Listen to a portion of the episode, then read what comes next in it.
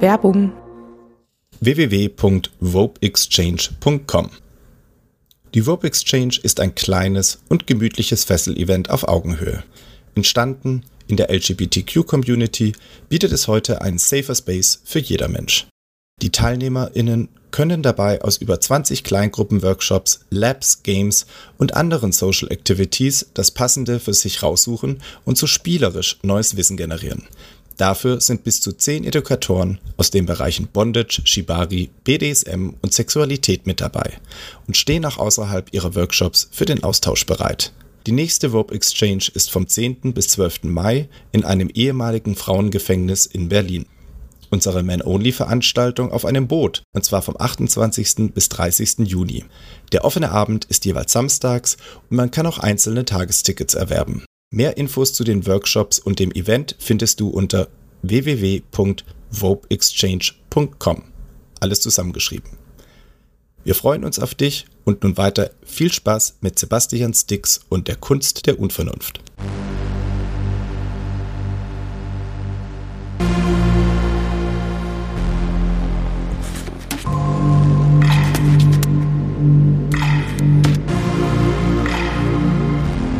Hallo und herzlich willkommen zur Folge 15 der Kunst der Unvernunft, dem Podcast mit und für BDSMer. Mein Name ist Sebastian und Inga hat mich eingeladen.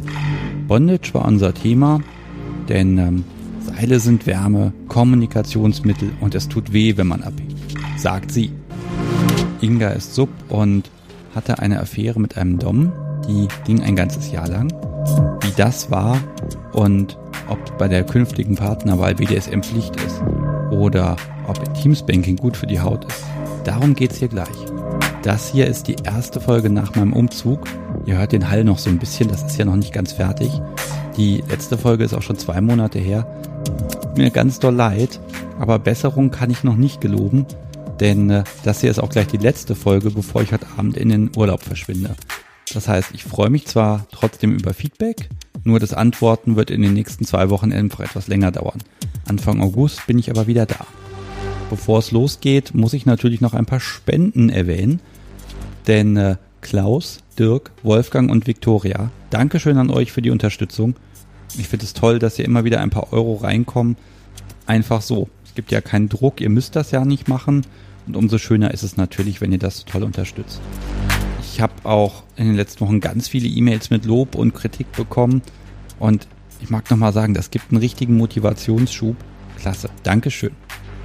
Jetzt müsste ich natürlich noch erwähnen, dass ihr den Podcast bitte weiterempfehlen sollt, bewerten, Rezensionen schreiben, teilen, euren Stino-Freunden irgendwie unterschieben.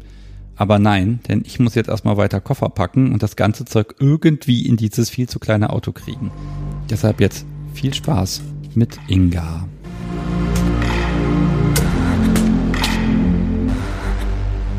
Ich bin hier zu Gast im Norden von Hannover und habe es mir bei Inga gemütlich gemacht. Hallo. Hallo.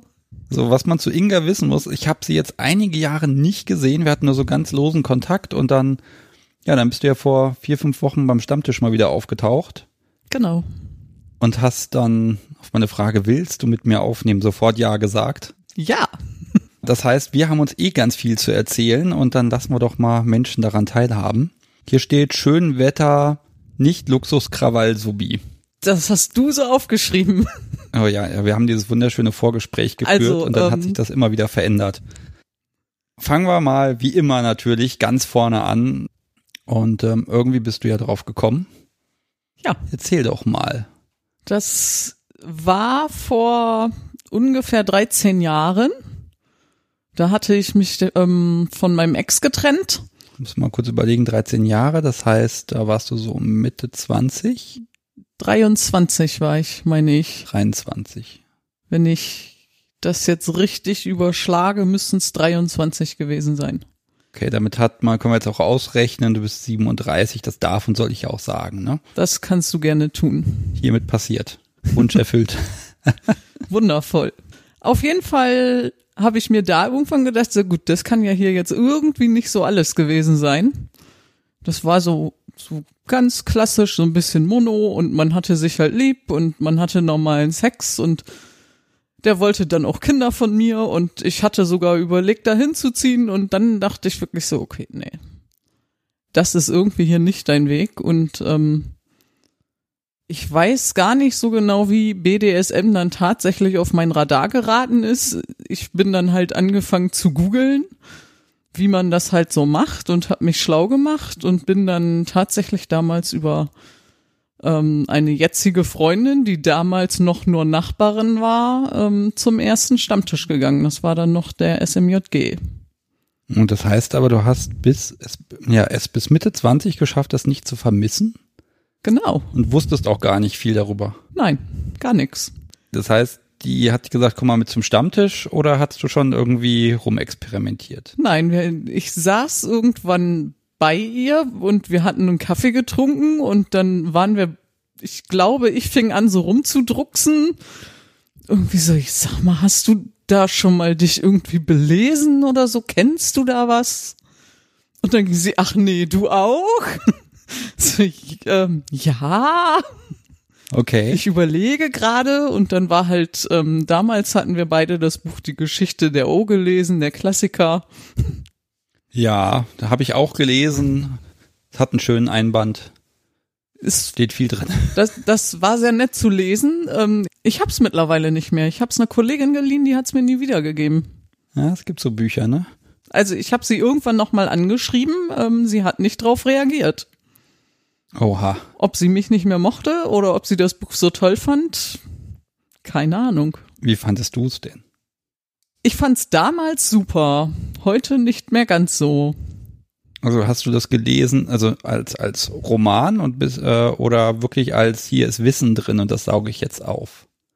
Und was hat dich da so ein bisschen inspiriert oder ganz ehrlich, was hat Spaß gemacht zu lesen? Damals fand ich halt wirklich die devote Seite so zumindest im Kopf noch total super. Im, im Kopf war das so, oh, Kopfkino ging alles an, voll, voll der Film und da fand ich das einfach nur total ähm, spannend alles. Ähm. Und dann kommt der Stammtisch, SMJG. Das heißt, äh, du bist da einfach hin mit ihr. Genau. Und äh, in dem Moment bist du ja das erste Mal auf eine Menge von anderen BDSMern getroffen. Ja, das waren alles nette Menschen. Da der Stammtisch ja auch an einem öffentlichen Ort stand, fand, waren wir natürlich auch alle total nett. Also wir haben uns ja nur unterhalten, also sowieso nur. Also genau genommen haben wir alle sehr gerne mit Kerzenwachs gespielt. so, die so. Kerzen auf dem Tisch, die waren immer sehr spannend. Okay. Spielen auf dem SMJG-Stammtisch.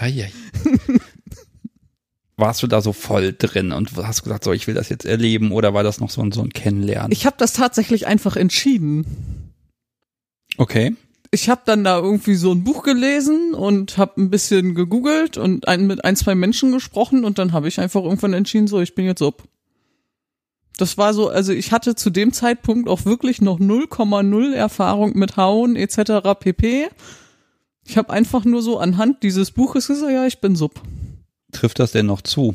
Jein, würde ich glaube ich sagen. Also ich, ich glaube, das, was viele unter BDSM verstehen, da würde ich dann nicht mehr wirklich gut in das Bild passen. Dafür bin ich tatsächlich dann ähm, nicht subbig genug. Ja, es ist ja immer die Frage, dieses, äh, diese Rolle zu finden, ne? Ähm, Dom wäre jetzt für dich nie in Frage gekommen? Nein. Ich habe tatsächlich auf einer sexuellen Ebene, auf einer erotischen Ebene, kann ich mit submissiven Männern tatsächlich nichts anfangen. Das irgendwie fehlt da irgendwie so ein Funke, der überspringt. Ähm, und manchmal würde ich sogar sagen, ich habe da nicht wirklich Respekt vor. Ja, aber guck mal, das ist dann dieser Machtrausch, der da möglich ist und du bestimmst, was gemacht wird als Sub ist es ja eher der Punkt, dass du sagst, du gibst das alles ab. Ja. Und das ist der Reiz, das ist auch ein sexueller Reiz für dich. Damals war es so. Also, ich merke schon, wir müssen ja irgendwie chronologisch vorgehen. Das kann uns ja hier keiner mehr folgen. ich, ich, weiß, ich weiß es tatsächlich nicht. Ich bin tatsächlich mittlerweile lange Single und hatte lange keinen Dom mehr und weiß eigentlich gar nicht, wie es denn tatsächlich wäre, wenn ich jetzt wieder einen Dom hätte. Und wie viel Sub da noch ist oder ähm, wie viel Sub man noch rauskitzeln kann. Lass mich noch mal ein bisschen bei den ersten Stammtischen bleiben. Es ist immer so, das finde ich immer ganz wichtig, so die ersten Erfahrungen, jetzt mal abgesehen vom Kerzenwachs auf dem Stammtisch. Wie ist es denn dazu gekommen? Online. Damals gab's noch irgendein Forum, von dem ich tatsächlich gerade gar nicht mehr den Namen weiß. Und ähm, da habe ich dann mal mit Männern hin und her geschrieben und da bin ich dann auch ganz unbedarft stumpf dahin gefahren. Meine Freundin wusste dann noch Bescheid, so weit sind wir schon noch gegangen, so covern und sowas war dann noch Thema. Aber da bin ich völlig unbedarft dann tatsächlich einfach mal Richtung Aachen zu einem Kerl gefahren. Und? Wie war's? Oh, damals war das super. Heute könnte ich es mir nicht mehr vorstellen. Der hat ähm, sehr auf so englische Erziehung, Schulerziehung und sowas gestanden. Rohrstock war ganz großes Thema, also fast ausschließlich. Ähm, und das hat funktioniert. Das waren deine Also, ersten Erfahrungen auch Das, tatsächlich. das war meine allererste Erfahrung mit Schlägen und der Mann damals wollte das tatsächlich nicht wirklich glauben, weil ich zu dem Zeitpunkt wohl einiges weggesteckt habe, was er von jemandem, der null Erfahrung hat, nicht erwartet hätte. Dieses Gefühl, ich meine, ganz ehrlich, wenn man das erste Mal wirklich, ja, Schläge abkriegt in dem Moment, das ist ja was, das man ja gar nicht darauf vorbereitet. Hat er ja gesagt, ich hau dich jetzt und dann hast dich bereitwillig hingestellt und er hat gesagt, hast gesagt, mach mal. Oh Gott. Oder, also, da, ich bin jetzt Ähm. natürlich total neugierig, was das angeht. Ich weiß es ehrlich gesagt gar nicht mehr. Da- Das ist so lange her. Es war halt einfach irgendwie klar. Man hat ja vorher drüber geschrieben und er hat mir mitgeteilt, was er so mag und insofern war klar, was passieren wird und dann habe ich da irgendwie mitgespielt und damals fand ich's gut. War das so ein Abend oder schon gleich ein Wochenende? Wochenende. Hui, also ich finde das ein ganz schön heftiger Einstieg in dem Moment. Ja. Aber ja, es muss ja so gut gewesen sein, dass du danach beschlossen hast, ich mache weiter. Damals fand ich das auch wirklich erotisch reizvoll. Also damals hat mich das auch wirklich einfach irgendwie geil gemacht. Hm, Das ist so ein bisschen die Frage, ist das der Antrieb gewesen, weil es ist halt geil und deshalb mache ich's oder ist da, wenn du sagst, ich bin jetzt Sub, dann kann ja auch so eine Befriedigung an der Überzeugung dabei sein. Das weiß ich nicht. Ob da am, am Ende die, die Tatsache im Raum stand, dass ich gesagt habe, so möchte ich mein Leben irgendwie nicht leben oder ob ich das dann schon einfach geil gefunden habe und das dann deswegen unbedingt ausprobieren wollte oder ich schätze mal, das war eine Mischung aus beidem. Wir haben uns dann ja irgendwann auf dem Stammtisch kennengelernt. Da waren dann schon, da warst du ja schon ein paar Jahre aktiv. Ja. Was macht man denn da so alles? Ich habe mich tatsächlich wirklich nur ausprobiert. Ich hatte in der Zeit keine Beziehung, ich hatte in der Zeit keinen festen Dom. Ich habe wirklich mich einfach nur ausprobiert und das meiste war halt auch Haue. Schlagen. Also mehr mehr sadistisch, weniger devot. Und Dieses Bild zu sagen, ich bin jetzt Sub, ist ja, also ich mag mal gucken, wie du das für dich definiert hast damals Sub. Also Sub als wirklich submissiv, unterwürfig oder eher als, ja, Lust aus dem Schmerz, Masochismus. Ich denke, der Schmerz, der war vordergründig, definitiv. Ähm, damals hätte man, glaube ich, mehr aus mir rauskitzeln können, wenn, wenn ich einen Dom gehabt hätte, der, der da irgendwie mehr gewollt hätte. Aber das hatte ich tatsächlich nicht. Und ähm, insofern war, war das wirklich devote, wo, wo dann wirklich auch irgendwie über Scham und, und über Grenzen gegangen wird, war damals dann nicht so viel Thema. Am Rande immer mit, ja. So kleine Aufgaben gab's irgendwie auch, aber ni- nicht wirklich große Sachen. Hättest du dir damals mehr davon gewünscht? Damals es ja. Vermisst? Hm, ist ja dann auch immer schwierig zu sagen, mein lieber Herr Dom, hier, ich habe da Bedürfnisse, geh mal drauf ein, ne? Ich habe mit meinem damaligen Dom darüber gesprochen, aber ähm, ich meine in Erinnerung zu haben, dass das einfach nicht so sehr doll seine Welt war, beziehungsweise ähm, da, das war halt auch ähm, eine Beziehung, die quasi auf Zeit ausgelegt war oder, oder auch eine Affäre mehr. Mhm. Hat dann zwar ein Jahr gedauert, es war dann schon relativ lang für eine Affäre. Ich überlege gerade, wie weit ich da jetzt noch tief rumbohren darf, kann, mag. Ach, ich bohre einfach mal. Das, das ist ja jetzt dann die erste längere Geschichte. Ich meine, ja, das ist jetzt, das ist schon eine Zeit. Ja. Äh, hat sich das entwickelt in der Zeit? Ja. Also es war ja wirklich, als wir uns kennengelernt haben, war das wirklich auf was Kurzfristiges eigentlich ausgelegt. Ich glaube, wir sind zu dem damaligen Zeitpunkt beide nicht davon ausgegangen, dass wir am Ende irgendwie ein Jahr, ja, ich sag einfach mal zusammen sind. Wie soll man es sonst nennen? Hm. Also auch wenn es eine Affäre war, haben wir uns in dem Jahr ein bis zweimal die Woche regelmäßig gesehen. Und das wurde schon mit der Zeit auch sehr viel intensiver. Also es kam auch immer mehr dazu. Ich glaube, man fängt ja mit dem DS nicht so schnell an, ähm, wie, wie mit dem Schlagen. Irgendwie hauen kann man immer, dann kann man Stopp sagen und dann kann man aufhören und das merkt man dann vielleicht auch, aber ähm, Devotion ist, ist da, glaube ich, schon sehr viel schwieriger ähm, herauszufinden, wo da irgendwo auch eine Grenze ist, bis wohin man gehen kann. Ähm, ich glaube, dafür muss man den Menschen ein bisschen mehr kennen.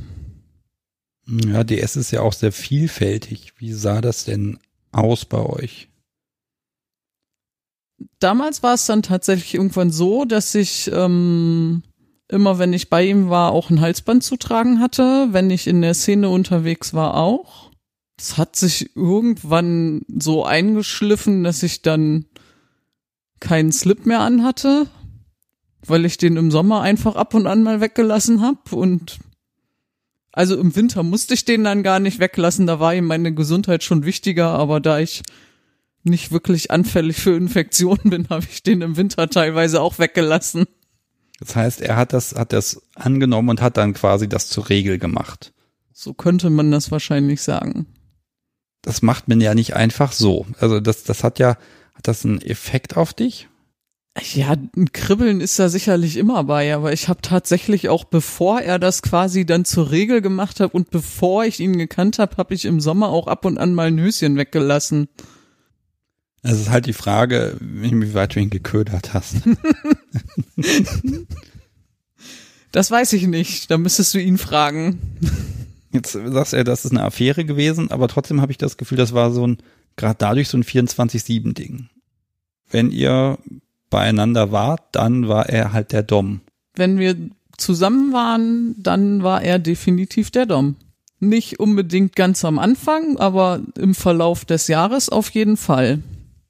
Ich glaube, das ist in manchen Sachen tatsächlich einfacher, weil natürlich, wenn man den Alltag so ein bisschen wegblenden kann, dann ist das natürlich schon was ganz anderes, wenn man sich dann sieht und steckt dann da so genau drin.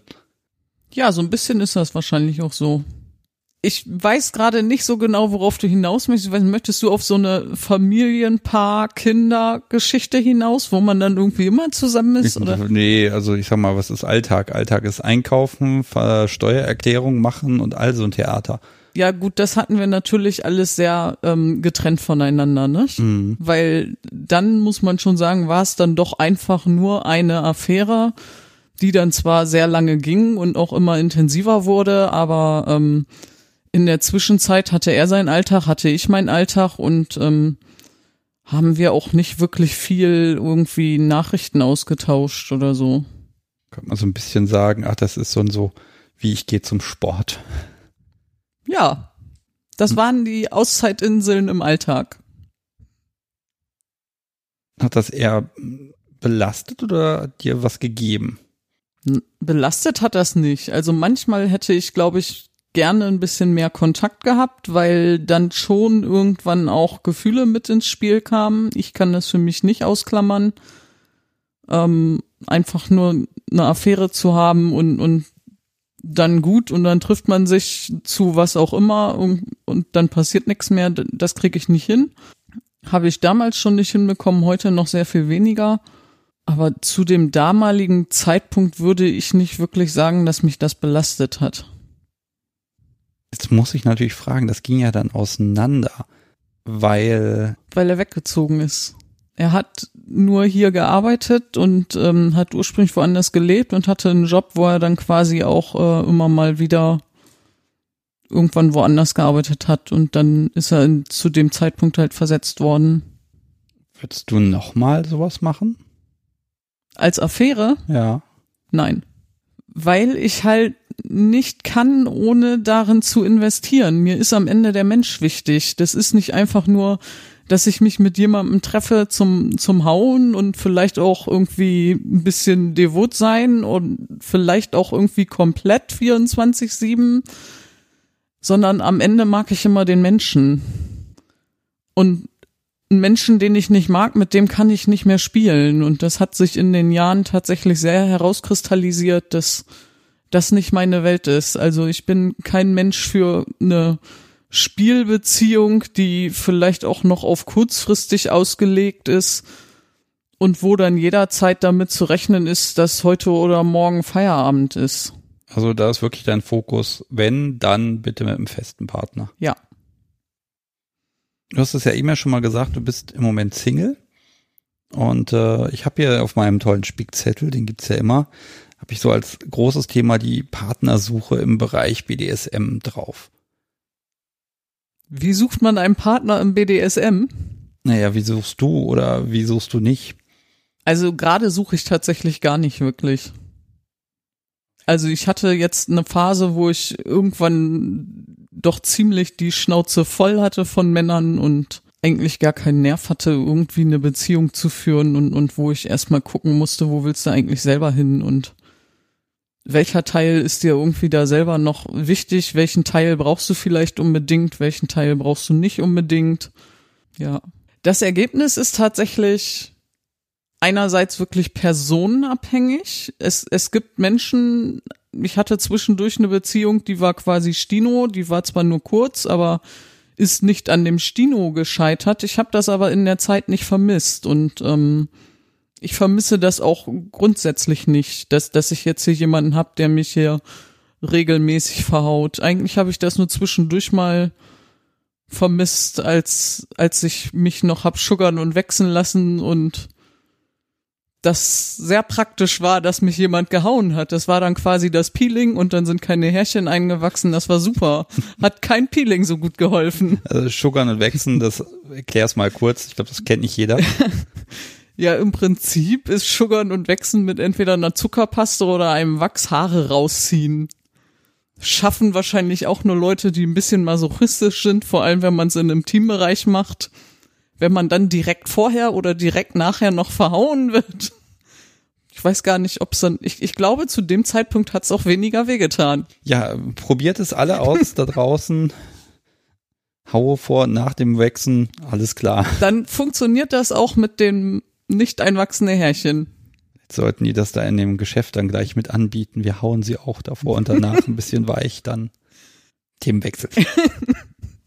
du bist jetzt einer der wenigen Menschen, die sagen, ich habe BDSM ausprobiert, ich habe da Spaß gehabt, ich hatte mal einen Partner, mit dem ich das ausgelebt habe. Und jetzt würdest du aber sagen, wenn ich jetzt einen Partner habe und der steht da nicht drauf, dann ist das auch okay. Ja. Du kannst darauf langfristig verzichten. Ich, ich weiß nicht, wie langfristig das gehen würde tatsächlich. Aber ich glaube, heutzutage ist das auch nicht mehr so schwierig, einen Menschen ein bisschen davon zu überzeugen, dass man es ja vielleicht wenigstens mal probieren kann. Also ich habe nur ganz, ganz wenig Menschen in meinem Umfeld, egal ob sie männlich oder weiblich sind, die dem kategorisch äh, verschlossen sind. Also du würdest das Risiko eingehen, dass du erstmal bekehren musst. Genau. Macht man das dann gleich und sagt, hallo, ich bin die Inga, ähm, ich weiß, du hast damit nichts zu tun, aber ähm, damit das langfristig gut klappt, musst du mich gelegentlich hauen. Oder würdest du damit vielleicht noch ein bisschen warten? Vielleicht Ich bis würde- nach der Hochzeit. Ich würde es vor allem anders ausdrücken. aber, aber grundsätzlich sind das Themen, die relativ schnell auf dem Tisch sind. Man ist ja, wenn man sich kennenlernt im Gespräch und wir, was hast du schon mal gemacht? Und seit Shades of Grey ist das ja auch in aller Munde. Es war ein blödes Buch irgendwie da mit Hallo und Wir wollen, dir das, wir wollen das literarische Werk nicht bashen hier. Also reden wir lieber gar nicht drüber. Ich wurde damals gezwungen, das anzuhören. gezwungen. Ja. Damals war ich mit meinem Dom zusammen und der hat mir quasi gesagt, hier, ich hab was für dich, hör das mal. Und wie weit bist du gekommen? Ich hab das bis zum Ende gehört, weil das macht ja eine artige Sub so. Du würdest, also wenn du jemanden kennenlernst, würdest du wirklich sagen, okay, BDSM kommt relativ schnell auf den Tisch. Ja. Aber wenn er sagt, er kann damit gar nichts anfangen, dann ist das nicht schlimm. Das vermag ich nicht abschließend zu sagen. Tatsächlich. Ähm, das ist ja nichts, was ich komplett aus meinem Leben rausgelöscht habe und was überhaupt nicht mehr von Relevanz ist. Und ich glaube, wenn ich tatsächlich lange in einer Beziehung wäre, könnte es sein, dass ich es tatsächlich dann doch irgendwann irgendwie vermissen würde. Ja, vermissen, das ist ja dann auch die Frage, wie sehr, ne? Und wie, wie existenziell das ist. Ich habe die Erfahrung gemacht, ich kann es auf Dauer nicht ausblenden, da werde ich sehr unzufrieden und unleidlich. D, S und M könnte ich ausblenden, das B könnte ich ganz bestimmt nicht ausblenden.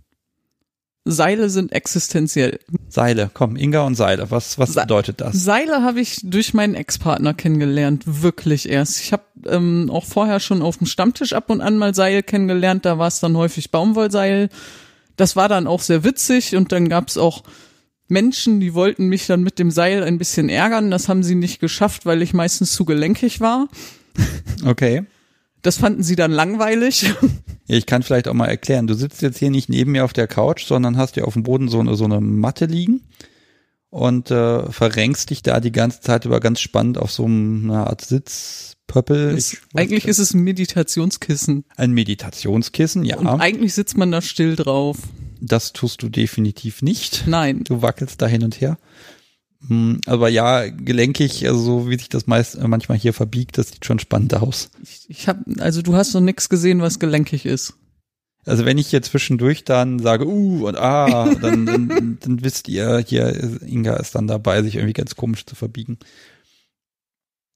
Okay, aber ich will ja nicht das, ablenken von den Seilen. Genau, die Seile. Du wolltest unbedingt Seile hören. Seile sind für mich ein absolutes Kommunikationsmittel tatsächlich das, was für, für den einen oder anderen das Schlaginstrument ist, sind für mich Seile. Seil, Seile sind, stellen eine Verbindung zwischen mir und meinem Partner her. Ähm, Seile können ganz viel ähm, Gefühl und Emotionen transportieren. Man kann mit Seilen ganz viel auch ganz böse Sachen machen. Die, die meisten denken dann ja nur so, ja, dann binde ich das da so ein bisschen zusammen und dann vielleicht spiele ich da auch mal mit und also Seile können sehr, sehr, sehr, sehr böse sein. Also nicht nur das Seil, um sie festzumachen, um sie dann zu verhauen und zu bespielen, sondern das Seil als solches ist das. Das Seil als solches ist das. Also bei mir ist es häufig so, wenn ich gefesselt werde und dann die Seile runterkommen, fange ich an zu frieren. Seile wärmen mich. Seile sind wie eine Decke. Okay. Seile sind Geborgenheit. Seile sind irgendwie Liebe. Seile sind alles.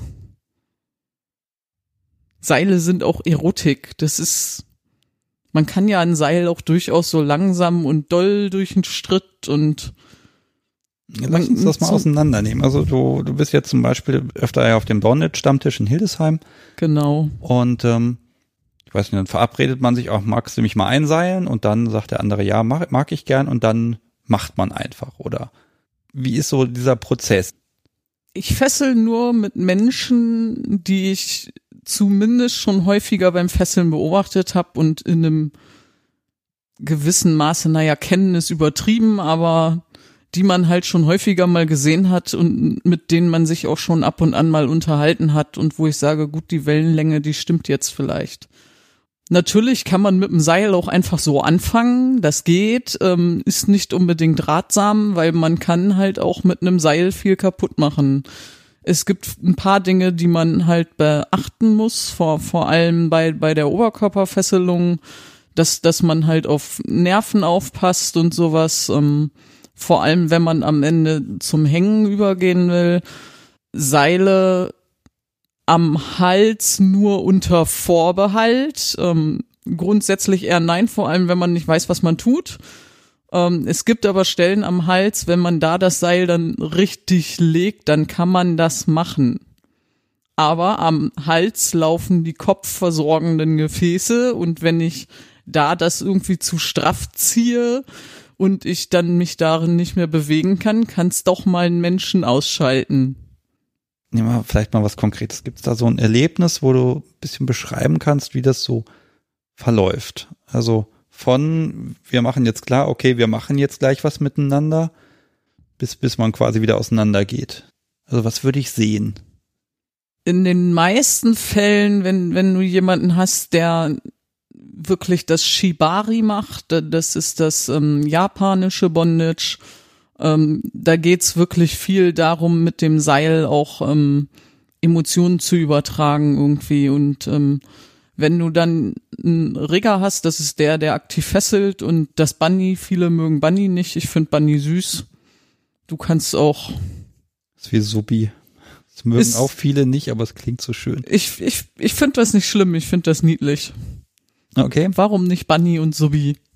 Okay, also du bist das Bunny und erstmal erst die Frage, einigt man sich darauf, was man macht oder sagst du, ich möchte jetzt gern mal hängen und du machst das jetzt bitte mal oder ist da auch schon. Naja, wenn ich mit jemandem noch gar nicht gefesselt habe, dann schon. Mit den Leuten, mit denen ich regelmäßig fessel, ähm, mit dem brauche ich nicht vorher unbedingt zwingend absprechen, was wir jetzt machen. Also ich, ich habe eine, die fesselt mich, die kommt aus Leipzig, die sehe ich dann nicht so häufig und, und die macht noch einen ganz bestimmten Bondage-Style Bondage auch, den nicht unbedingt jeder macht. Die fragt mich dann auch schon mal hier, Inga, kannst du mit dem Bild was anfangen, wenn ich das jetzt mache? Und dann sage ich halt ja oder nein. Dann weiß man so einen groben Weg, wo es hingeht. Aber ähm, man kann ja eine Fesselung immer auch wieder variieren. Eine Fesselung ist ja nicht statisch. Also natürlich kann ich sie statisch machen. Es gibt so die diese Folterfesselungen, die sind dann ziemlich statisch. Das kommt dann wirklich aus dem Folterbereich, wie wie Leute damals quasi die Arme gefesselt worden sind oder wie die irgendwie hocken und knien müssten auf den Zehenspitzen und und sowas. Das ist relativ statisch. Da geht's auch darum, dass es statisch ist, weil da soll es ja irgendwann doch ziemlich schnell ziemlich doll wehtun und sehr unangenehm werden. Das kennst du auch. Jein. Also, ähm, ich war mal auf der Urix, die ist ähm, zweimal im Jahr in Berlin. Es ist quasi eine Veranstaltung, die, die über fast eine Woche geht und da geht es rein ums Fesseln und da finden dann quasi die ganze Woche mehrfach am Tag Workshops statt zu den unterschiedlichsten Themen irgendwie und unter anderem halt auch zu Folterfesselung. Und da saßen wir mal drin, das ist dann schon ganz lustig, aber ich habe das noch nicht aktiv über längere Zeit tatsächlich ausprobiert. Hm, möchtest du das mal? Auch wenn sich das ergibt. ja, man, sieht, man sieht jetzt diese Neugier in den Augen, dieses Oh ja, oh ja, oh ja. Das würde ich nicht wie, ausschließen. Wie hieß, das, das Ding? Eurix, Eurix. Ah, Eurix. Den Link zur Eurix, wie das Ding heißt, den packe ich natürlich in die Show Notes. Da kann man bestimmt mal nachgucken dass man da einfach mal äh, sehen kann, wenn man das interessiert, dass man da auch einfach mal hindüst. Also wie gesagt, das geht halt eine ganze Woche und mittlerweile ist es auch so, wenn es sich noch nicht geändert hat, dass es ähm, über die ganze Woche quasi einen Anfängerkurs gibt. Das heißt, man kann da auch schon als ziemlich blutiger Anfänger hin und dann kriegt man eine ganze Woche von den unterschiedlichsten Lehrern Anfängerfesselung beigebracht. Es besteht also doch noch Hoffnung für mich. Sowieso. Also es kommen auch mittlerweile nach Hildesheim die ein oder anderen Fessler und geben Workshops. Ja, ich habe ich hab da immer dieses leidige Gefühl, wie sagen dann hier macht doch mal so und so und dann greifen die mir irgendwann in die Hände, weil ich mich einfach echt blöd anstelle. Das muss so, ach, das muss so sein, wie einem Zweijährigen zu erklären, wie man eine Schleife bindet. Man kann ja auch Einzelunterricht nehmen. Da muss man dann meistens aber selber fahren. Es ist mal so ein, so ein Running Gag, dass ich mit diesem ganzen Bondage-Zeug nicht klarkomme oder da, dass, dass ich dafür keinen Sinn habe. Du sagst es ja aber auch immer. Ja, natürlich sage ich es immer. Irgendwann kommt der Tag, wo ich dann sagen kann, so hier, ich habe das und das so und so gefesselt und es war schön und ich war zufrieden und selbst Sobi hat gesagt, das passt so. Ich arbeite dran. Aber der Podcast nimmt natürlich so viel Zeit in Anspruch, da habe ich dafür natürlich gar keine ich Zeit. Ich bin gespannt. dann sagst du mir Bescheid. Wenn du wirklich fesselst, dann musst du mir Bescheid geben.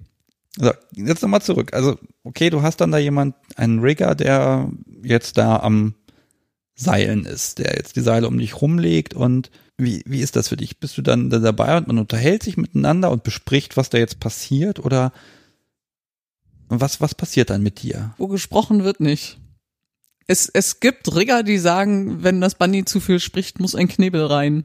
Das Shibari Bondage funktioniert wirklich ganz viel darüber, dass das Bunny wirklich versucht, irgendwo in, in, in eine eigene Welt zu kommen, zu fühlen und der Rigger versucht irgendwie mit dem Seil auch irgendwie was zu transportieren. Das geht in ganz sanft und in ganz lieb und das geht mit ganz viel stramm und mit ganz doll böse und aber gesprochen wird nicht viel. Sprechen bringt dich auch aus dem Flow raus. Also natürlich kann man auch nebenbei sprechen. Manchmal, vor allem wenn man sich noch so gar nicht kennt, mag das vielleicht auch mal sinnvoll sein, da sich auch ein bisschen zu unterhalten. Wenn, wenn beide noch gar nichts gemacht haben, wie fühlt sich das da jetzt für dich an? Irgendwie ist das in Ordnung so oder nicht? Aber auch da ist man am Ende immer auf den Lehrer angewiesen, weil wenn das Bunny sagt, das ist mir jetzt hier alles zu stramm, aber das Seil, das rutscht da hoch und runter, munter, fröhlich, dann ist es schon sinnvoll, wenn der Rigger irgendwann sagt, ja, so wird's nix. Und das heißt aber, es ist, also, es geht wirklich nicht ums Ergebnis, sondern für dich ist dieser, dieser Genuss daran, ist wirklich dieses Augen zu und genießen, zu spüren, wie du da ja. umgarnt wirst. Ich bin in einer anderen Welt teilweise. Also ich war mal mit Freunden zum Open Bondage Tag in Hamburg und da hatte ich mit meinem damaligen Partner einen Workshop besucht und ich kam raus und war bestimmt eine Stunde nicht vernünftig ansprechbar. Kannst du sagen, warum das so ist? Gibt es einen vergleichbaren Zustand, den ich jetzt als äh, Nicht-Bondage-Mensch in dem Moment, wie ich das irgendwie nachvollziehen kann?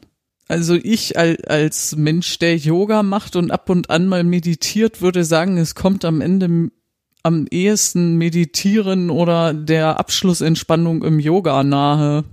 Okay. So, man war vorher so richtig im Stress und irgendwie Kopf voll und in Action und dann fängt man an zu fesseln und so nach und nach kommt immer mehr Entspannung so in den Körper. Das dauert ja auch ein bisschen, ne? Und jetzt ist ja die Fesselung ist ja irgendwann fertig. Und dann, dann bleibt das einfach so? Nein. Oder also, also hört man dann auf zu interagieren? Ich kann mir das also mal das provokant kommt gedacht. Der Rigger geht dann einen Meter zurück und sagt so, jetzt ist fertig, jetzt gehe ich erstmal einen Kaffee trinken und dann wickel ich sie wieder aus. Naja, ein Rigger geht ja nie Kaffee trinken, wobei meiner hat das tatsächlich mal gemacht. Der hat mich aufgehängt und äh, ist dann mal irgendwo kurz wohin und wieder gekommen. Darf man nicht. Ja, ganz, ganz schlimm das, verboten. Wie fühlt sich Nein. das an? Irgendwann ist er ja fertig. Eine Fesselung im Shibari muss grundsätzlich eigentlich nie fertig sein. Ich kann sie immer wieder umbauen und variieren. Ähm, wenn ich das Western Bondage nehme, was ja häufig mehr so ein Schmuck-Bondage ist, dann ist das halt wirklich irgendwann fertig. Aber dann könnte man zum Beispiel sagen, ich finde diese Ästhetik jetzt so genial und das kann ich dann auch alles noch mit bunte Seile machen und dann schnüre ich Subi, Bunny, wie auch immer, da jetzt quasi ein Korsett irgendwie auf den Oberkörper oder es, ich habe Bilder gesehen, wo, wo die quasi irgendwie ein Bikini an das Bunny gefesselt haben, ein Höschen und ein Oberteil. Also das ist dann einfach nur, es sieht schick aus, vielleicht für ein Foto oder für ich gehe auf eine Party, sehen und gesehen werden, Seilfetisch oder sowas ich, ich verstehe langsam, warum das immer so lange dauert, weil das ist das Eigentliche, worum es geht. Genau. Dass man die ganze Zeit aneinander, miteinander. Der Weg ist das Ziel. Deswegen sage ich, Seile sind Kommunikation. Man kommuniziert über das Seil. Wie kommunizierst du denn zurück? Ja, ich meine, er kommuniziert mit dir. Okay, er hält eine Rede und seilt da rum. Naja, er, er merkt ja, wie ich drauf reagiere wenn, wenn du jetzt so als, als böser Sadist da hingehst und dein Subi schlägst, dann guckst du dir ja irgendwie dein Subi an und guckst, was macht das mit meinem Subi? Dein Subi muss ja gar nicht unbedingt da ständig rumschreien oder quieken oder was auch immer. Manchmal ist ja Subi auch einfach nur still und genießt. Und dann denkst du dir, wenn Subi da still liegt und genießt, dann wird's wohl gut sein, mach's weiter. Mhm. Oder du denkst dir, ich finde das gerade total doof, dass Subi da ganz still ist. Ich möchte, dass Subi ein bisschen mehr rumschreit. Dann musst du irgendwas machen, dass Subi aus dem Quark kommt, damit Subi schreit. das ist für jedes Subi anders. Okay, aber welche Möglichkeiten hast du zur Interaktion? Also mit mit dem Seil geht das letztlich auch, wenn das Bunny im Seil vielleicht zu still ist, dann kann man vielleicht überlegen, habe ich hier vielleicht zu wenig Spannung auf dem Seil? Kann ich vielleicht mehr mehr Zug auf das Seil bringen und und ähm, dann mehr Reaktionen aus dem Bunny rauskriegen. Man kann zum Beispiel Was, gucken, was sind das denn für Reaktionen, dass man sich da wehrt oder oder was was ist es? nee, das ist mehr eine emotionale Ebene. Das ist nicht zwingend unbedingt immer sichtbar, beziehungsweise das sind Gesichtsausdrücke. Das sind wirklich Emotionen. Man kann Emotionen nicht unbedingt für den Außenstehenden zwingend erklären. Das finde ich sehr schwierig. Weil dafür müsste ich irgendwie super gut in der Lage sein, das, was da gerade in mir passiert, auch auseinander zu dröseln. Und das kann ich gar nicht so richtig. Manche können das, ist aber eher selten. Was natürlich klar ist, wenn das vielleicht alles zu lasch ist und du vielleicht sogar weißt, dein Bunny mag das ein bisschen härter, ein bisschen lieber und du dann mal so richtig Zug auf Seil gibst, dann wirst du aller Wahrscheinlichkeit nach merken, dass Bunny auch mal zuckt und ein bisschen stärker ausatmet. Oder wenn du weißt, dein, dein Bunny ist vielleicht auch ein bisschen masochistisch, dann kann man auch allerhand Sachen mit Seile machen, die man in einer standardisierten Fesselung, sag ich jetzt einfach mal, nicht machen darf. Ich glaube, du versuchst jetzt verzweifelt mir das irgendwie näher zu bringen und ziehst in diese Augen des Unverständnis. Nein, ich So kann, ein ich bisschen kann, kann man das sagen, aber du fragst mich ja auch danach, aber ich finde es tatsächlich schwierig. Dass ich, ich bin der Meinung, Seile muss man erleben. ich, ich wäre dann jemand, der erstmal nach der Funktion fragen würde. Ja, es geht ja nicht zwingend um eine Funktion. Also zumindest nicht im klassischen Sinne von, ich mache jetzt die und die Fesselung, damit ich am Ende das Bunny möglichst wehrlos auf dem Stuhl sitzen hab oder so. Kann man machen, ist auch in Ordnung, macht auch Spaß, habe ich auch schon gemacht. Aber wenn ich einfach nur versuche, am Ende geht's um Zeit zu zweit. Den Partner spüren. Das mit dem Hängen. Ich habe das ein paar Mal gesehen. Es gibt dann diesen Moment, wo dann auch der letzte Kontakt zum Boden verloren geht. Das scheint immer so ein ganz besonderer Moment zu sein. Der, der tut weh. Ach, der tut weh. der tut in den meisten Fällen tatsächlich auch irgendwie weh. Weil man natürlich einen Zug irgendwo auf dem Körper hat, den man erstmal, ich atme ihn meistens weg. Also man muss sich dann erstmal daran gewöhnen, oh, ich habe hier jetzt gerade gar keine Bodenhaftung mehr, ich kann hier gerade wirklich nichts mehr ausgleichen. Wenn man sonst irgendwie noch einen Fuß auf dem Boden hat, kann man ja noch irgendwie ein bisschen rumhüpfen oder keine Ahnung was und gucken, irgendwie kann ich hier irgendwas, was besonders unangenehm ist, noch ausgleichen. Was verändert sich denn dadurch, wenn in dem und wo die Bodenhaftung weg ist? Ich meine, man, man, man schaukelt dann ja so ein bisschen darum und die Seile sind, glaube ich, noch mal viel straffer. Geht, gehst du da noch ein bisschen tiefer in dieses Gefühl rein? Ich glaube, Hängen ist für mich maßgeblich mit dem Faktor wirklich dann auch mal komplett weg zu sein. Da bin ich dann tatsächlich irgendwann nicht mehr so viel ansprechbar. Also ich bin noch insofern ansprechbar, als dass der, der mich fesselt, mich fragen kann, ist alles in Ordnung irgendwie. Dass der, es gibt so ein paar Griffe und Tricks, wo man gucken kann, ist alles gut, irgendwie ist noch alles gut durchblutet, kann die ihre Finger noch bewegen oder so das mache ich noch mit, aber ansonsten, wenn du da dann ankommen würdest und ein Gespräch mit mir führen wolltest, dann würde ich dich irgendwie komisch angucken und hä sagen oder so. Ja, da scheint, da scheint eine gewisse Magie einfach zu sein, ne? Ja. Für mich ist das pure Magie. Ja, du, du grinst hier auch gerade von links nach rechts Ja. und zurück. Mein Gott, Es hat Gründe, warum Seile zwingend sein müssen irgendwann. ich sehe keinen Deckenhaken, ich sehe hier nur einen Feuermelder bei dir. Ja, noch hat's keinen gegeben. Ja, wird Zeit. Wobei ich, ich bin ja, ich bin ja jetzt auch umgezogen und noch mittendrin und ganz groß auf der Liste steht der Deckenhaken. Ah, ja, und dann will man ja auch den haben, der ganz sicher in dieser Decke hält, damit er nichts abschmieren kann. Das scheint gar nicht so einfach zu sein. Nee, tatsächlich nicht. Ich als Bunny beschäftige mich da auch gar nicht so viel mit. Ich weiß, wer mir den hier ranschrauben wird. Ja, Bei schick, dem- dir- schick dir mal vorbei. bei, bei dem weiß ich, der weiß, was er tut, der hat sich damit lange beschäftigt, wie da die Kräfte wirken, etc. pp. Vor allem auch, wenn man unter Bewegung ist und ähm, Also nicht einfach den kleinen Sechser Fischerdübel nehmen und so, einen Haken aus dem Baumarkt. es wäre so schwierig. Ja, hält bestimmt erstmal, ne? Das ist, ich, ich vermag das tatsächlich nicht zu beurteilen. Ich hatte damals so einen Ankerhaken. Es gibt Leute, die, die sagen, oh, oh, das kann man ja nun gar nicht nehmen. Das hat so ein Widerhaken-Ding oder so. Hm. Das musste man am Ende auch wegflexen. Das war irgendwie beim Auszug total scheiße. Ich dachte dann nur, hoffentlich guckt der Vermieter da oben nicht hin, weil ich hab's nicht weggeflext. Das hat gehalten. Man möge es mir nachsehen, ähm, wenn das alles ganz, ganz doll viel falsch war, aber das ist ja in der Szene sowieso das, was der eine super findet, findet der andere wieder total scheiße. Insofern, ich, ich kenne die Menschen, von denen ich weiß, die machen, wenn sie es machen, machen sie es richtig und dann hält das auch und ähm, das reicht mir. Ich hänge mich dann aber auch erstmal selber ran und guck, ob's hält. Naja, also der, der Haken in die Decke ist ja die Frage, muss der sein? Aber für dich muss er es offensichtlich. Für mich muss er. Am Boden ist auch ganz nett. Ich finde, am Boden kann man total viel spielen. Bodenfesselungen sind für mich Spielsachen. Da kommt bei mir das Spielkind raus. Es gibt bei mir noch so eine kleine Inga, die manchmal kommt die dann raus und ähm, dann kann man auf dem Boden rumtollen wie ein kleines Kind. Das geht mit Seilen super. Kannst du es beschreiben? Ich kann mir da gerade kein Bild von machen. Naja, das ist so, dann versucht man noch hier mit dem Arm irgendwo ein bisschen zu hauen und zu knibbeln und da mit dem Bein noch oder keine Ahnung was. Das ist, man, man rollt sich nach links und nach rechts und drüber und drunter und Ach so, das sind einfach dieses in der Fesselung so rumwälzen, sich dagegen wehren, Genau. fortbewegen, obwohl es ja eigentlich nicht gehen genau. sollte. Der Rigger will mich nach A haben und ich drehe mich aber nach B. Am Ende landet man bei C. also da geht's dann wirklich auch ein bisschen mehr um Spaß dann einfach. Für mich ja. Nochmal, wenn du da, wenn du da hängst an der Decke und da wirklich so weg bist. Jetzt, jetzt kann ja der Rigger nicht einfach hingehen und sagen, so, ich schneide die jetzt einmal oben ab und dann plumpst du runter.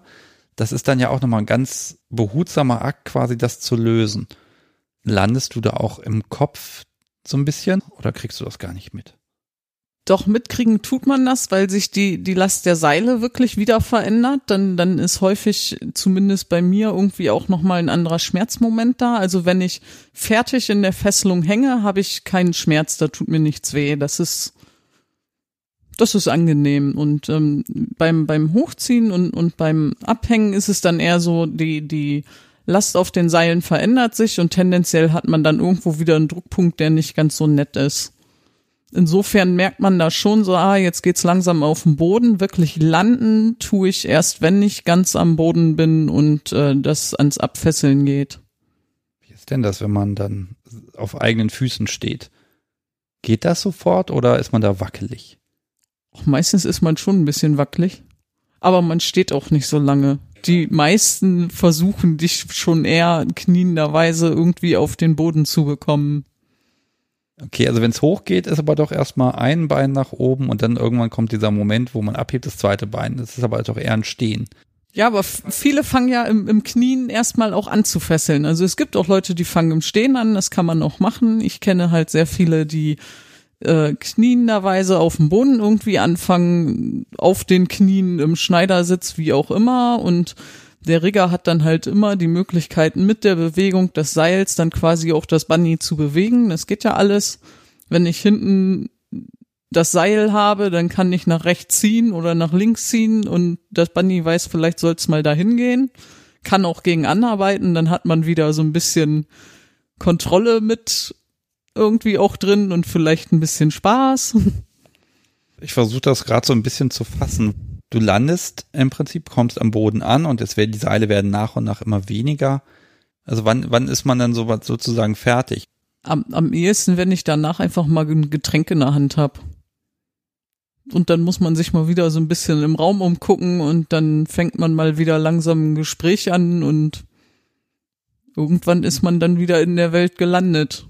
Jetzt muss ich natürlich als verkappter Sadist natürlich sagen, Mensch, also theoretisch würde ich ja sagen, okay, man, ich fessel jetzt Subi und dann hängt sie da irgendwie in einer Position.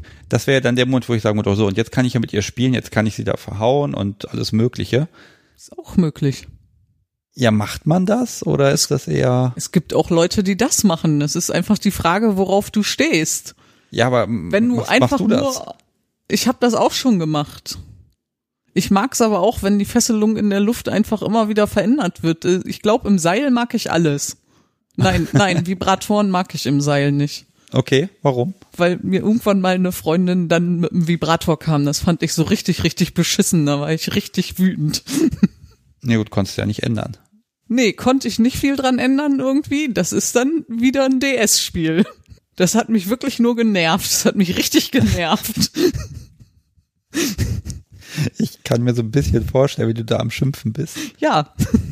Wie ein kleiner Rohrspatz. Ja, aber macht das da nicht alles kaputt, diese ganze meditative Stimmung? Ist das da nicht weggeblasen? Man muss ja im Seil nicht immer meditativ sein. Wenn, wenn man zum Beispiel Seil als Mittel zum Zweck nimmt, den anderen jetzt zu ärgern oder ein bisschen rumzuspielen. Also man kann jetzt einfach das Beispiel nehmen, ich fange im Stehen an zu fesseln und ich mache Subi da vielleicht einen Arm fest oder sowas und ähm, mein Job als Rigger ist es, dass Subi da nicht auf dieses Seil drauf tritt, weil das ist im Prinzip sowieso immer Aufgabe des Riggers, dass das Seil da frei ist und nicht irgendjemand da drauf sitzt. Aber ich kann jetzt als Subi natürlich auch hingehen und gucken, wo ist das Seil und da immer so ein bisschen hinterher hopsen. Dann tanzt man halt ein bisschen durch den Raum. Dann kann ich auch sagen, so gut, mit Seil kann man jetzt auch richtig, richtig, richtig böse sein. Dann kommt man nicht wirklich in eine meditative Stimmung. Dann ist das Ziel halt wirklich Bunny zu ärgern. Ach, das könnte meins sein. Das finde ich gut. hast du schon so ein bisschen durchblicken lassen. Du hast auch aktiv gefesselt. ganz kurzfristig mal. Also ich, wenn, wenn man lange genug Bunny ist, dann fangen viele Bunnies tatsächlich an, sich irgendwann zumindest dafür zu interessieren, wie das so funktioniert. Und dann fangen einige zumindest auch immer mal an zu gucken, so, naja, so eine Oberkörperfesselung oder so ein paar Standards. Ähm, das habe ich damals auch gemacht. Ist auch tatsächlich ganz spannend kann dazu führen, dass ich meinen Rigger dann kontrolliere, was er da tut, wenn er was anders macht, als er sonst macht. Weil ich dann ja selber auch weiß, wie es geht. Ach so, also Wissen stört an der Stelle. Manchmal, also mich hat's teilweise manchmal wirklich gestört. Ich musste dann wirklich aus, aus diesem Fokus rauskommen, was macht der da hinten dann jetzt? Das ging noch irgendwie ganz anders. Das hat ja beim sonst auch immer anders irgendwie. Wo hast denn du das jetzt her? Warum machst du das jetzt so? Äh, wen, wen hast du denn da gefesselt? Du hast ja ganz eh, submissive Männer, mit denen kannst du ja nichts anfangen. Aber nee, wenn, dann habe ich Frauen gefesselt. Okay. Oder ich habe mich einfach selber aufgehängt. Ah ja, Genau. Man kann sich auch selber aufhängen. ich weiß, dass das geht, aber ich wusste nicht, dass ich jemand kenne, der das kann. Okay, Jetzt kennst du jemanden, der es zumindest mal konnte. Ich habe so lange nicht gefesselt, dass es jetzt gefährlich wäre, das zu tun. okay, das macht man ja auch nicht unbeaufsichtigt. Die Frage ist ja, kann man sich aufhängen und kommt man dann auch wieder runter oder hängt man dann da und dann braucht man wieder Nee, jemanden? kommst auch wieder runter. Also du brauchst halt Körperkraft, musst ein bisschen sportlich sein. Ein bisschen, bisschen flexibel und ein bisschen Kraft werden dann schon ganz von Vorteil. Aber sonst kommst du auch nicht nach oben. Warum macht man das? Ich meine, weil dann kommunizierst du ja auch nur mit dir. Ich bin tatsächlich aus Langeweile damit angefangen. Mein Partner wollte mich damals fesseln und ich weiß, hat der sich mit irgendwem unterhalten noch oder hat der noch wen anders gefesselt? Ich, ich weiß es ehrlich gesagt nicht mehr. Und auf jeden Fall dachte ich, ach, ich kann das ja jetzt irgendwie auch mal an mir selber ausprobieren. Und ähm, dann war ich irgendwann so weit, dass ich selber in der Luft hing und mich da selber hingehängt habe. Was hat er dazu gesagt? Die haben mir am Ende geholfen. Das war noch so ganz zu Anfang. Also ich wusste auch noch nicht alles. Das war wirklich nur so probieren. Und dann haben sie gesagt, mach mal besser so und mach mal besser so. Und dann habe ich mich halt irgendwann hochgezogen. Okay, aber also das heißt aber, das ist natürlich eine andere Art der Fesselung, weil wenn, du kannst ja nicht deine Arme dann fixieren, weil Nee, dann kannst du ja nicht mehr viel machen. Du, du kannst dir eine Oberkörperfesselung anbasteln, aber deine Arme sind halt frei, nicht? Aber es geht schon relativ viel. Je nachdem, wie gut beweglich man ist. Das ist ja tatsächlich auch was, ähm, das findet man bei YouTube tatsächlich auch. Ich weiß gar nicht, wonach muss man denn da suchen? Bondage, Self-Suspension. Wahrscheinlich. Muss ich mal gucken, vielleicht verlinke ich ja auch wieder was da. Ähm, das sieht schon spannend aus, weil dieser Moment, wo man irgendwie hochgeht, das, ich will nicht sagen, es wirkt ungeplant, aber es ist so überraschend, dass so dann der Moment kommt so und jetzt wird abgehoben. Zack. Naja, also ungeplant ist das sicher nicht, weil ich muss ja wissen, was ich da tue. Du hast du nie damit gerechnet, dass der sich jetzt da selber oben in der Luft festmacht. Ja, leider Gottes ist ja der Titel meistens sehr aus- aussagekräftig und dann weiß man ja schon, was kommt. Aber trotzdem so, ich fand, der Moment kommt dann immer ein bisschen früher, als ich es erwartet habe. Also im Prinzip geht das ganz schnell. Es reicht genau ein Hüftseil. Ja, es tut aber doch bestimmt weh. Es ist die Frage, wie man Schmerz definiert. Also ich finde, ich, je, jeder, der mich fragt, Inga, irgendwie tut das denn nicht weh, sag ich immer, das darfst du mich nicht fragen. Also die Vorstellung, wenn da jetzt irgendwas einschneidet und blöd sitzt, ich glaube, das ist dann aber auch das, was man währenddessen nicht haben will. Ja, aber das lege ich mir ja selber dran. Das kann ich ja vorher austesten. Ich wickel mir da ein Hüftseil drum und dann ziehe ich mal ein bisschen dran, guck, könnte das hinhauen oder nicht? Und wenn nicht, dann verändere ich das. Wo wir so schön in diesem ganzen Bondage- und Meditativ-Thema drin sind. Auf dem Spickzettel steht noch was, was zu deinen Büchern passt, die hier im Regal stehen und es sind eine Menge dazu. Du hast mir gesagt, du möchtest gerne über Tantra sprechen. Genau. Über Tantra weiß ich extrem wenig. In ganz kurz und knapp. Ja. Zum Tantra bin ich über meinen Ex-Partner gekommen. Ja, die, die meisten, die irgendwie mal was von Tantra gehört haben, haben damit, bringen damit irgendwie Seminare irgendwie in Verbindung, die wo es dann aber häufig auch gleich um das Sexuelle geht. Und Tantra ist im Prinzip ähm, eher ein Weg der Persönlichkeitsentwicklung, kann man eigentlich sagen. Gibt's ähm, gibt's verschiedene Formen irgendwie auch von irgendwie das eine Tantra macht im Prinzip fast jeder Yoga Yogi irgendwie, der so, zumindest mal so ein bisschen mit Meditation und Mantra singen oder so macht, das dann weißes Tantra. Und dann geht das halt auch weiter, ne? Und natürlich ist die Sexualität wird halt im Tantra nicht ausgeklammert, aber sie soll eigentlich nicht zwingend so die, dieses Hauptaugenmerk bilden und und das ist das, was in der Gesellschaft tatsächlich dann häufig relativ schlecht bis falsch dargestellt wird, dann schwirrt halt in den Köpfen irgendwie so, ah, Tantra irgendwie sowas wie Gruppenvögeln rum oder sowas. Das ist es nun mal irgendwie gar nicht. Also, das ist eher was Spirituelles, geht um Selbstentwicklung, ähm, es geht ähm, um, um Körper- und Energiearbeit und ähm, es geht um, um Achtung und Respekt dir selbst, den anderen Menschen, dem Menschen, mit dem du da gerade zu tun hast, irgendwie gegenüber und ähm, ja. Und auch viel Thema Liebe, Emotionen und sowas halt. Also ich versuche das mal ganz böse zusammenzufassen. Tantra beinhaltet Strategien, um mit sich selbst und seiner Umwelt leichter umzugehen. Ja, für, für ganz einfach und, und ohne sich viel damit auseinandersetzen zu müssen. Ja. Okay, das ist ja schon mal, dann habe ich ja schon mal bösartigst runtergebrochen. Ganz bösartig. Also jeder Mensch, der jetzt Tantra aktiv praktiziert, würde dich wahrscheinlich dafür tendenziell killen. Der würde mich aber auch für meine Erklärung killen. Ja, hier steht ja tatsächlich Tantra und Seile. Ja. Das heißt, du hast das Oder- irgendwie im Zusammenhang gebracht. Also werden wir genau das machen, was völlig falsch ist. Wir reden also nur über die sexuelle Komponente offensichtlich. Nö, Seile müssen ja gar nicht zwingend was mit Sex zu tun haben. Also natürlich kann ich euch jemanden, den ich gefesselt habe, im Seil vögeln, aber grundsätzlich geht Seil auch komplett angezogen und ohne jegliches erotisches Gedöns. Aber Die- die wie- Frage wie, ist ja- wie verbindest du das denn wie- jetzt miteinander? Wie geht Tantra überhaupt mit BDSM auch im Ganzen zusammen? Und dann muss man eigentlich ja gucken, was mache ich im BDSM, was mache ich im Tantra.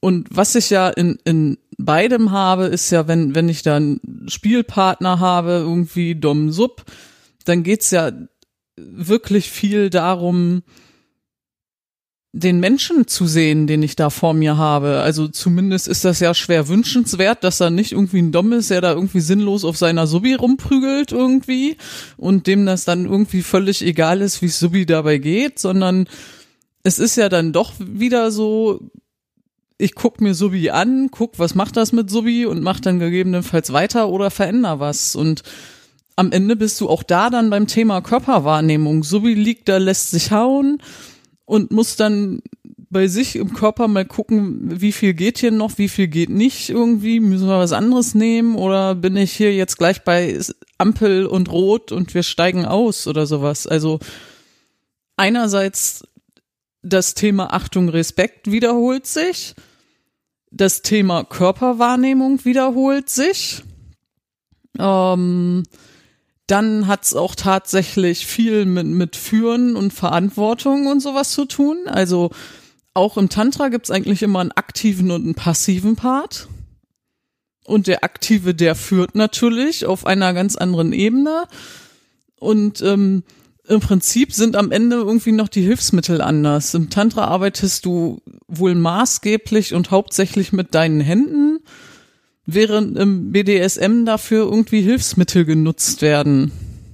Das heißt, wir haben jetzt ganz viele Gemeinsamkeiten, aber trotzdem ist das ja nicht zwangsläufig zusammen. Oder meinst du, das ist sich so ähnlich, dass das eh miteinander zu tun hat? Nein, das nun nicht. Ähm, ich kann nicht hingehen und sagen, so, also du bist BDSMer, also hast du auch automatisch was mit Tantra zu tun. Das ist absoluter Schwachsinn. Das geht hm, wirklich. So das, hätte ich jetzt schön auf meine Liste schreiben können. Ich mache auch intuitives Tantra. Nein, ja, in, nicht. Okay. In, intuitiv sicherlich schon irgendwie, zumindest bei dem Punkt führen und Verantwortung übernehmen. Ähm, und, und Achtung deinem Gegenüber da und, und, und sowas. Also. Irgendwie schon, aber. Deck also zufällig ein bisschen was ab. Sehr schön. Genau, das ist mehr so, du deckst halt zufällig was ab. Die Frage ist ja eher, die, und, und die kommt ja bei vielen BDSMern dann auf, irgendwie so, Tantra, so ein bisschen irgendwie Liebe, Liebe, Liebelei und Wusa, wir haben uns alle gern gedöns oder sowas und ich will aber hier jetzt jemanden verdreschen. Was macht das BDSM anders oder was, was gibt da die tantrische Komponente? Was hat sich da seitdem verändert? Du, du veränderst dich selbst. Also du kannst dich immer nur auf deinem Weg verändern, den du irgendwie gerade gehst. Es ändert vielleicht gar nicht unbedingt viel an dem BDSM. Ich würde tatsächlich sagen, für mich hat sich insofern viel verändert, als ähm, dass Spielpartner für mich dann tatsächlich nicht mehr wirklich in Betracht kommen, dass das für mich einfach kein Spiel mehr ist, sondern ein Weg, den man dann auch irgendwie gemeinsam geht und den man gemeinsam entwickelt und, und nicht so, naja, ach, wir sehen uns hier gerade auf einer Party und dann lass uns doch mal ein bisschen hauen. Das kann man nebenbei nochmal machen, das ist dann auch mal ganz lustig. Und, und wenn ich da so rumlaufe und mich jemand fragt, Inga, willst du nicht mal, wo du hier gerade so stehst, dann sage ich sicherlich auch nicht nein, aber am Ende ist das dann nicht mein Weg. Da, also das ist dann das Thema Selbstachtung an der Stelle. Ja, ich bin mir mehr wert, als einfach nur irgendjemandes Spielkind zu sein. Was ja auch im BDSM wiederum eine Fantasie sein kann, dass man sagt, genau das ist ja dann der Kick wieder.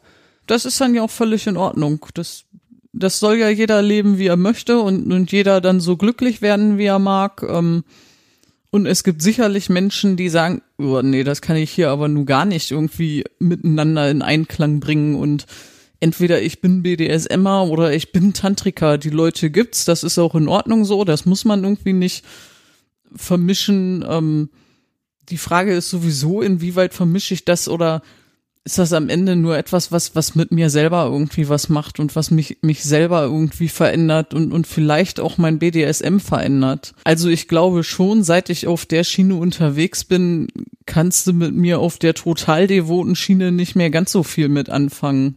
Das wird ein super Zitat für den Trailer. Nein, ähm, also so klein kriegst du mich nicht mehr. Das klingt jetzt so ein bisschen, als würde es so diese, diese spontane Spaßkomponente kaputt gemacht haben. Oder es, es macht die Sache aber für dich eher, eher ernsthaft, glaube ich, ne? Ja. Also es hat ja nicht wirklich die spontane Spaßkomponente kaputt gemacht, weil das habe ich ja gerade eben gesagt, wenn du mich auf einer Party triffst und sagst, Inga, willst du nicht mal, dann würde ich jetzt zumindest, wenn ich selber haue, nicht so Nein sagen. Ähm, ich würde tatsächlich nicht einfach so mal wollen wir mal eben spielen. Nee. Aber das liegt auch daran, dass ich den Menschen da mögen muss. Und, und wenn mir jemand mal gerade eben so über den Weg läuft und fragt irgendwie, dann mag ich den vielleicht ganz nett sein, aber ich vertraue keinem Menschen mehr so weit, dass er mich dann einfach mal eben verhauen darf. Ich kann für mich aufgrund der genannten Aspekte sagen, ja, es geht irgendwie zusammen, aber das muss nicht zwingend was damit zu tun haben. Das ist ja eher eine Sache von, kann ich es überhaupt irgendwie zusammenbringen? Oder ist so, so ein BDSMer nicht eher so ein, so ein total harter irgendwie und keine Ahnung was und, und so ein Tantrika, so ein weichgespülter Luschi oder so? Ja gut, BDSM muss ja nicht immer hart und brutal sein. Es gibt da auch Deswegen. wunderschöne, ganz sanfte Geschichten und das ist ja auch gerade im, jetzt ich sag mal im DS-Bereich ist es ja dann auch so, dass äh, da gar nicht viel passieren muss da geht es um so eine gewisse, eine gewisse Art von Einverständnis. Genau. Du begibst dich in die Hände eines anderen und das tust du beim Tantra auch. Und das ist wahrscheinlich mit den Punkten Führen, Verantwortung, Körperwahrnehmung irgendwie das, das Einzige, was gleich ist. Meinst du, dass es sich auch ein bisschen ausschließt, dass du sagst, naja, also, ne, wenn jemand sagt, Tantra passt nicht zu BDSM, Ich für mich habe erkannt, das geht doch zusammen, weil ir- irgendwie lebe ich es ja auf einem gewissen Level. das bedeutet, dass die Komponente der Selbstachtung, dass du halt ganz klar sagst, hier mein eigener Wert, den habe ich jetzt definiert, dass dadurch natürlich auch die Partnersuche komplizierter wird. Ja, zumindest für wenn man einfach nur mal im BDSM mit jemandem spielen möchte. Hm.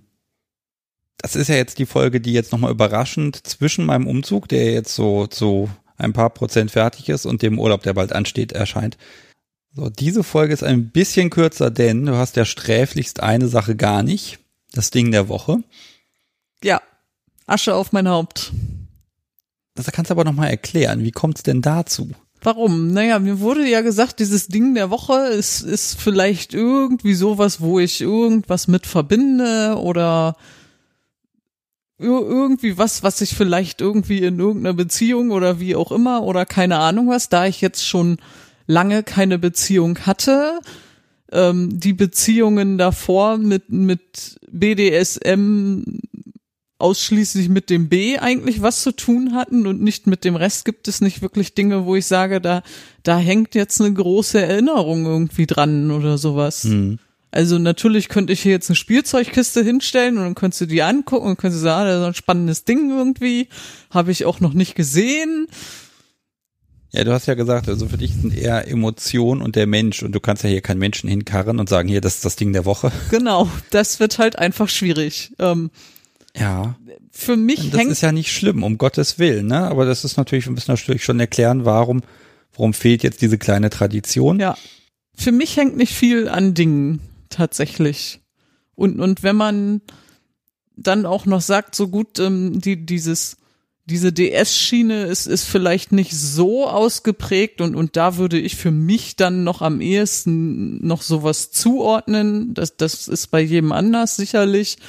Aber das wäre dann für mich aus Subi-Ebene das, wo ich sage so, ah, da hängt jetzt mein Ding der Woche dran oder sowas. Und ich habe auch keinen Fetisch tatsächlich. Also das ist nicht so, dass ich, ich habe jetzt Fetisch XY und dazu kann ich mir dann hier auch ganz viele Sachen anschaffen und dann bin ich da total begeistert von und Fetisch ist für mich in Ordnung, wenn ihn jemand hat. Ich kann da nicht so viel mit anfangen.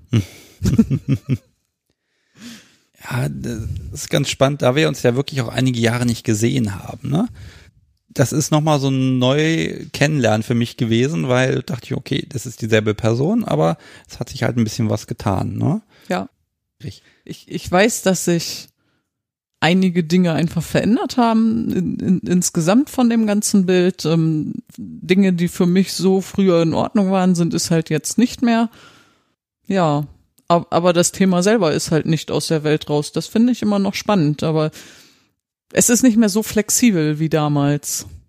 Damals war das Thema einfach flexibler irgendwie. Da, da habe ich mehr ausprobiert. Da, da war das nicht unbedingt personengebunden. Da war das relativ egal, ob ich zu der Person einen großen Bezug hatte und, und das geht einfach nicht mehr. Hm. Das heißt, ein Partner, mit dem du BDSM wieder ausleben würdest, der, das muss dann, da müssen einfach mehr Dinge passen. Genau. Ja, da drücke ich doch die Daumen, dass genau das passiert. Wir werden sehen. Ja, werden wir. so, ich komme jetzt hier langsam so ein bisschen zum Ende, denn das hier ist die Folge, die ich ähm, zwischen meinem Umzug, der momentan mich zum, zum Verkappen Masochisten verdammt, also das ist wirklich der Wahnsinn, ich sage nur Küchenarbeitsplatte, ähm, und meinem Urlaub, der dann in anderthalb Wochen schon wieder anfängt, entsteht. Und ähm, aber ich dachte jetzt so ein ganz großes Sommerloch, das soll's nicht werden. Und äh, ja, ich finde das total schön, dass wir uns heute so so wunderbar über Bondage unterhalten haben Es freut mich. und wirklich nochmal diese Perspektive, das ist nochmal eine ganz eigene. Da muss ich jetzt einfach selber nochmal ein bisschen drauf achten und bin gespannt, ob du mir die Augen geöffnet hast. ich fürchte ja ganz ehrlich, es wird nicht klappen, aber mal gucken. Ich habe die Befürchtung auch, so wie ich dich kenne, aber wenn sich die Perspektive grundsätzlich ändert, ist es doch auch nett. Andere Blickwinkel sind immer schön. Ja, also bei Ich und Seile, das ist immer so die Überlegung, kenne deinen Feind. Du sollst dir die Feinde zu Freunden machen. Ach, Das, das prägt mich ja wirklich, dass ich diesen Zugang einfach da nicht habe. Ja, diesen, ne, irgendwie denke ich mir so, oh, das ist nochmal so ein ganz großes Feld. Ne? Ähm, auf der anderen Seite gibt's Praktiken, wo ich dann wiederum den Zugang zu habe, den andere wieder nicht haben. Ne? Ich weiß gar nicht, warum ich das als so, als so essentiell wichtig sehe. Aber doch irgendwie im Hinterkopf ist da so ein kleines Männchen, was sagt, hier, jetzt beschäftige dich damit mal doch mehr. Kommt immer wieder und wieder. Mal gucken. Das Männchen will gehört werden, deswegen kommt es immer wieder. Ja. Gut, was bleibt mir dann noch zu sagen? Äh, erstmal, wie man dich erreichen kann. Wenn man sich über den Podcast beschweren möchte. Ja, im Moment. Also Podcast beschweren kann man bei mir, natürlich. Also Sebastian at kunstderunvernunft.de ist die Adresse oder Kunstunvernunft bei FatLife oder es gibt noch Instagram und überhaupt alles am besten. Genau. Wer mir genau wie Sebastian sagen möchte, dass er das mit den Seilen auch super findet, der, der darf das gerne unter dem Nick Zaubersonne tun, in, in allen einschlägigen Foren gleich. Da findet man immer nur dich. Da findet man, glaube ich, immer nur mich. Ja, wunderbar. Also Joy Also- oder SZ oder Genau. Also ich habe lange nicht geguckt, ob irgendjemand da noch ist, aber ich bin wirklich einfach nur Zaubersonne ohne irgendwelche Striche und Zahlen und Zeichen, einfach nur das ausgeschriebene Wort. Wunderbar. Und da darf man dir auch schreiben. Man darf mich auch anschreiben. Sehr schön. Im Zweifel muss man sich eben auf den Podcast berufen. Das ist am sinnigsten, weil wenn das da irgendwie drin steht, dann werde ich sicherlich auch mal genauer lesen und antworten. So, liebe Hörer, zum fünften Mal versuchen wir jetzt hier eine Verabschiedung zu machen, aber wir hängen hier in einem Lachflash fest. Also, liebe Inga, vielen Dank, dass ich hier sein dürfte, dass du so kurzfristig mitgemacht hast. Dankeschön. Sehr gerne. Ich Hat- danke dir. Ja, das hat, hat mir richtig Spaß gemacht. Hopp, hoffe, es hat euch da draußen auch gefallen. Ja, und bevor der Lachflash gleich wieder losgeht, äh, die nächste Folge wird erst in ein paar Wochen erscheinen. Jetzt ist erstmal bei mir der wohlverdiente Sommerurlaub dran. Dann hören wir uns so na, Mitte, Ende August wieder mit der nächsten Folge. Ja, und jetzt können wir uns wirklich verabschieden und Tschüss. tschüss. Bis bald. Kann nicht wahr sein.